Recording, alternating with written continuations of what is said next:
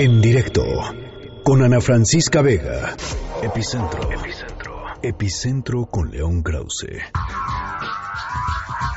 León, yo sé que en tu fuero interno quieres platicar de León, de, del gol de Messi.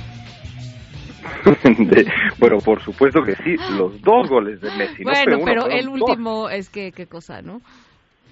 No, pues bueno, el jefe de jefes. El jefe de jefes. Qué barbaridad. Pero vamos a estar Es el único Mesías, el único Mesías en el que creo, Ana. Me parece muy bien.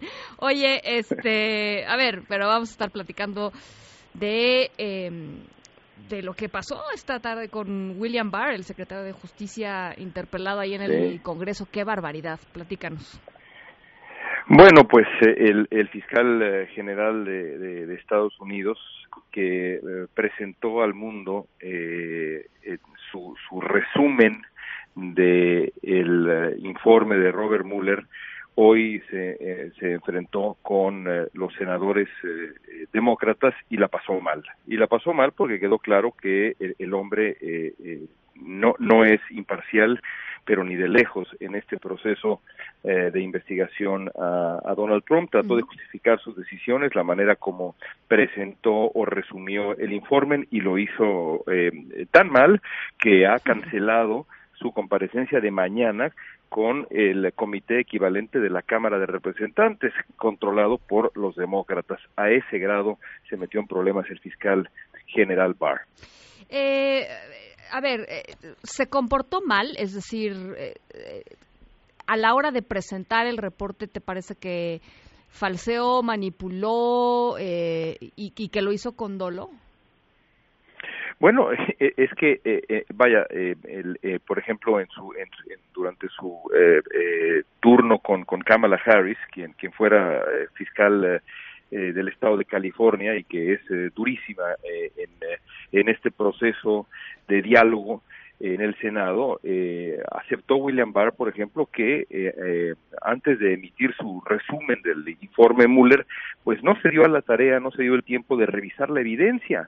y le, decía a Kamal Harris, bueno, pues no le parece a usted que su trabajo al frente del Departamento de Justicia en un asunto digamos, tan eh, ligeramente delicado como este, le obligaría a hacer lo contrario, a revisar toda la evidencia, y este hombre dijo, no, en realidad, pues, eh, presentamos la conclusión y, y, asumimos que la conclusión era válida por sí misma sin revisar la evidencia. Bueno, como gestos, eh, gestos como ese tuvo varios el, el, fiscal general Barr y pues la verdad es que resulta impresentable, de ahí que varios senadores hayan pedido después de su comparecencia la renuncia de este hombre, me parece de manera justificada y lo hará Donald Trump?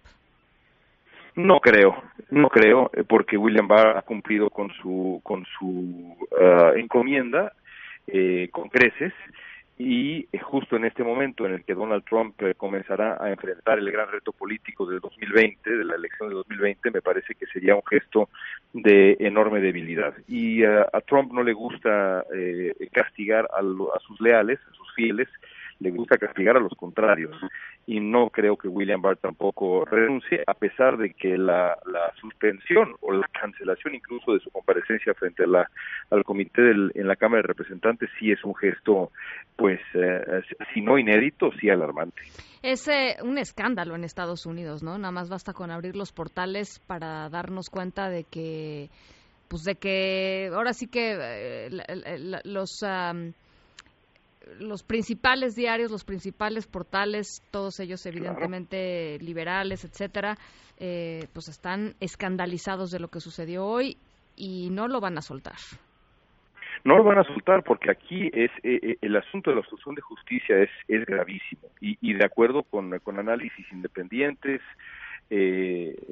con gran templanza, eh, existen eh, eh, argumentos para suponer que Donald Trump obstruyó la justicia y que debe ser sometido a un proceso de juicio político y que por supuesto las conclusiones apresuradas a las que llegó el Departamento de Justicia encabezado por este hombre William Barr seleccionado directamente por Donald Trump pues son como decía yo apresuradas y quizá absolutamente parciales cargadas eh, por eh, cuestiones ideológicas. Y eso en, el Departamento de Justicia, que debería ser teóricamente imparcial, pues es inadmisible. Eh, teóricamente uno podría incluso pensar de, de que si se pues si se reabre algún tipo de investigación en un futuro, este, lo que sucedió hoy va a ser parte fundamental de muchos de los argumentos en torno al comportamiento de Trump y a la y a la intención de Trump de que lo que hizo no fuera conocido, ¿no?